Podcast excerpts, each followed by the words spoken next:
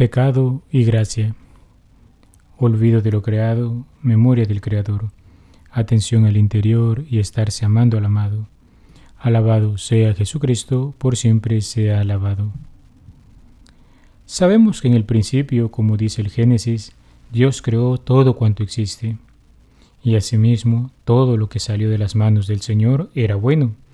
Sin embargo, por envidia del enemigo entró el pecado en el mundo, haciendo entrar el desorden en la obra de Dios, de tal modo que la relación del hombre con Dios se vio alterada. Las relaciones entre los hombres cayeron en el conflicto y la relación del hombre con la creación se fue a pique. Pero en sí mismo, ¿qué es el pecado? Nos enseña la Iglesia que el pecado es una falta contra la razón, la verdad, la conciencia recta. Es faltar al amor verdadero para con Dios y para con el prójimo, a causa de un apego perverso a ciertos bienes. Hiere la naturaleza del hombre y atenta contra la solidaridad humana. Ha sido definido como una palabra, un acto o un deseo contrarios a la ley eterna. Por ello, algunos también han venido a decir que es la conversión hacia las criaturas y la aversión hacia Dios. El pecado es una ofensa a Dios, como dice el Salmo 51, Versículo 6. Contra ti, contra ti solo pequé, cometí la maldad que aborreces. El pecado se levanta contra el amor que Dios nos tiene y aparta de él nuestros corazones. Como el primer pecado es una desobediencia, una rebelión contra Dios por el deseo de hacerse como dioses, pretendiendo conocer y determinar el bien y el mal. De hecho, aquí vemos ya la habilidad del padre de la mentira. Cuando Dios creó a Eva y Adán, dice la Escritura, que los creó a imagen y semejanza suya, y el tentador los llevó a creer lo contrario, presentando a Dios como uno que quiere dañar al hombre. El pecado es así, amor de sí hasta el desprecio de Dios, como diría San Agustín. Por esta exaltación orgullosa de sí, el pecado es diametralmente opuesto a la obediencia de Jesús, que realiza la salvación. Los pecados pueden recibir diferentes calificativos, Pueden llamarse veniales o mortales según su repercusión en la vida espiritual del cristiano. Pueden llamarse capitales si de ellos se derivan otros pecados, como del tronco de un árbol salen las ramas, y así sucesivamente.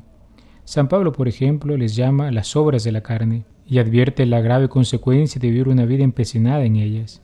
Nadie puede obligar a otro a pecar. Sin embargo, nuestras acciones pueden tener repercusiones en la vida de los demás, y de ese modo popularmente se dice que el pecado salpica. Más aún podemos incluso llegar a cooperar con el mal de diferentes maneras, como cuando se participa directa y voluntariamente en él, o por ejemplo, ordenando pecados, aconsejándolos, alabándolos o aprobándolos, o también no revelándolos o no impidiéndolos cuando se tiene obligación de hacerlo, o protegiendo a los que hacen el mal. Incluso se habla de que los pecados pueden llegar a crear verdaderas estructuras, generando situaciones sociales e instituciones contrarias a la bondad divina induciendo a los miembros de una sociedad al mal. Por ello se le ha venido a conocer a esto como pecado social, no porque todos pequen, sino porque se han generado las condiciones para tal situación. Es precisamente en la pasión en la que la misericordia de Cristo vencería, donde el pecado manifiesta mejor su violencia y su multiplicidad. Incredulidad, rechazo y burlas por parte de los jefes y del pueblo, debilidad de Pilato y crueldad de los soldados, traición de Judas tan dura a Jesús, negaciones de Pedro y abandono de los discípulos. Sin embargo, en la hora misma de las tinieblas y del príncipe de este mundo, el sacrificio de Cristo se convierte secretamente en la fuente de la que brotará inagotable el perdón de nuestros pecados. Catecismo de la Iglesia Católica, número 1851. Sí, hermano, si bien es cierto el pecado entró en el mundo y con él la muerte, por la pasión, muerte y resurrección de Cristo, nos ha sido devuelta la inocencia que perdió Adán el día en que se dejó seducir ante el fruto prohibido. Jesús es la solución de Dios para nuestra vida. De su costado traspasado ha brotado la fuente de la nueva vida de la gracia. La muerte ya no mata, y el hombre ya no tiene por qué vivir sometido a esa dura esclavitud, sino que se le da la nueva vida, la vida de la gracia, por lo cual puede combatir lo que San Pablo llamó el buen combate de la fe, hasta que el hombre viejo que se deja seducir por el pecado termine de morir y el hombre nuevo termine de nacer a la vida en el amor. Hemos hablado hasta este momento de diferentes aspectos fundamentales de nuestra vida espiritual, pero propiamente la vida del cristiano se diferencia en que a partir del bautismo ha renacido del agua y del Espíritu Santo a la nueva vida de hijo adoptivo del Padre. En Él fluye la misma vida divina. Por ello se le abren las puertas de la eternidad. A esta vida es a la que llamamos gracia. La vida de la gracia es propiamente a lo que llamamos vida espiritual, porque se vive animado por la acción del Espíritu Santo. Se llama gracia porque ha sido Dios quien ha tenido la iniciativa de otorgarnos gratuitamente ese favor divino. No solo se nos ha dado a conocer, no solo ha obrado en nuestro favor, sino que ha sido tan grande su misericordia que nos ha hecho gozar de su misma vida. Es la gracia la que nos hace ser semejantes a nuestro Padre Celestial, al Santo de los Santos. Por ello también le llamamos gracia santificante. Nos enseña la Iglesia que la preparación del hombre para acoger la gracia es ya una obra de la gracia.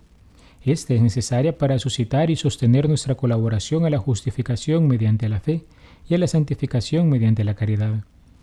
Dios completa en nosotros lo que Él mismo comenzó, porque Él, por su acción, comienza haciendo que nosotros queramos y termina cooperando con nuestra voluntad ya convertida. Ciertamente nosotros trabajamos también, pero no hacemos más que trabajar con Dios que trabaja, porque su misericordia se nos adelantó para que fuésemos curados, nos sigue todavía para que una vez sanados, seamos vivificados, se nos adelanta para que seamos llamados, nos sigue para que seamos glorificados, se nos adelanta para que vivamos según la piedad, nos sigue para que vivamos por siempre con Dios, pues sin Él no podemos hacer nada. Sin embargo, aunque Dios en su infinita bondad y como un gran gesto de generosidad y liberalidad ha querido darnos este gran regalo, nosotros somos libres de corresponder a esta llamada a la vida divina. Dice el catecismo, el alma solo libremente entra en la comunión del amor. Dios toca inmediatamente y mueve directamente el corazón del hombre. Puso en el hombre una aspiración a la verdad y al bien que solo Él puede colmar. Las promesas de la vida eterna responden, por encima de toda esperanza, a esta aspiración. Si tú descansaste al día séptimo, al término de todas tus obras muy buenas, fue para decirnos por la voz de tu libro que al término de nuestras obras, que son muy buenas, por el hecho de que eres tú quien nos las ha dado, también nosotros en el sábado de la vida eterna descansaremos en ti, de las confesiones de San Agustín. La vida de la gracia, si bien es cierto, nos es dada en el bautismo, está llamada a crecer y desarrollarse. A esto es lo que llamamos santificación. Dios nos da todos los auxilios necesarios en los sacramentos, la Sagrada Escritura, la vida comunitaria en la Iglesia y toda suerte de bendiciones que concurran a este fin. Sin embargo, no debemos olvidar que en todo el itinerario espiritual del cristiano siempre estará presente la cruz. El camino de perfección pasa por la cruz. No hay santidad sin renuncia y sin combate espiritual. El progreso espiritual implica la ascesis y la mortificación que conducen gradualmente a vivir en la paz y el gozo de las bienaventuranzas. Ya escribía San Gregorio de Niza, el que asciende no termina nunca de subir y va paso a paso. No se alcanza nunca el final de lo que es siempre susceptible de perfección. El deseo de quien asciende no se detiene nunca en lo que ya le es conocido. Los hijos de la Santa Madre Iglesia, como dice el Catecismo, esperan justamente la gracia de la perseverancia final y de la recompensa de Dios, su Padre, por las obras buenas realizadas con su gracia en comunión con Jesús.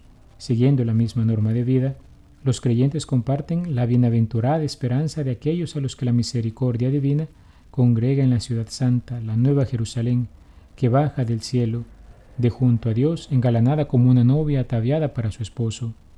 Así, Toda nuestra vida cristiana es un combate que no luchamos en nuestras fuerzas, sino confiados de los auxilios de Dios para alcanzar el fin que nos ha propuesto. Hemos meditado por siete días los primeros principios, diríamos, hemos puesto la base que nos servirá para ejercitarnos espiritualmente durante este tiempo de cuaresma. Mañana comenzaremos la consideración de diferentes aspectos del camino de santificación de todo hombre que debemos ir trabajando en aras de llegar aquello para lo que fuimos creados, para cada vez más amar, cada vez más conocer y cada vez mejor servir a nuestro Dios. He sido el Padre Juan Carlos Cuellar desde la parroquia Santa Alicia en Altavista. Que Dios te bendiga. Alabado sea Jesucristo, por siempre sea alabado.